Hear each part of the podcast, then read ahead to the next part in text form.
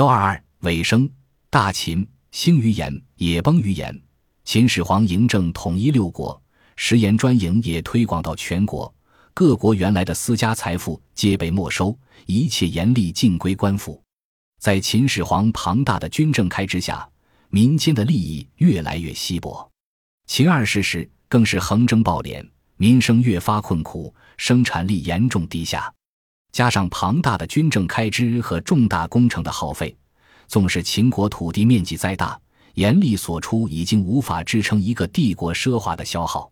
这个时期的秦国也早不再沿袭商鞅之法，帝国的墙壁裂痕日渐扩大，它的崩塌只是时间问题了。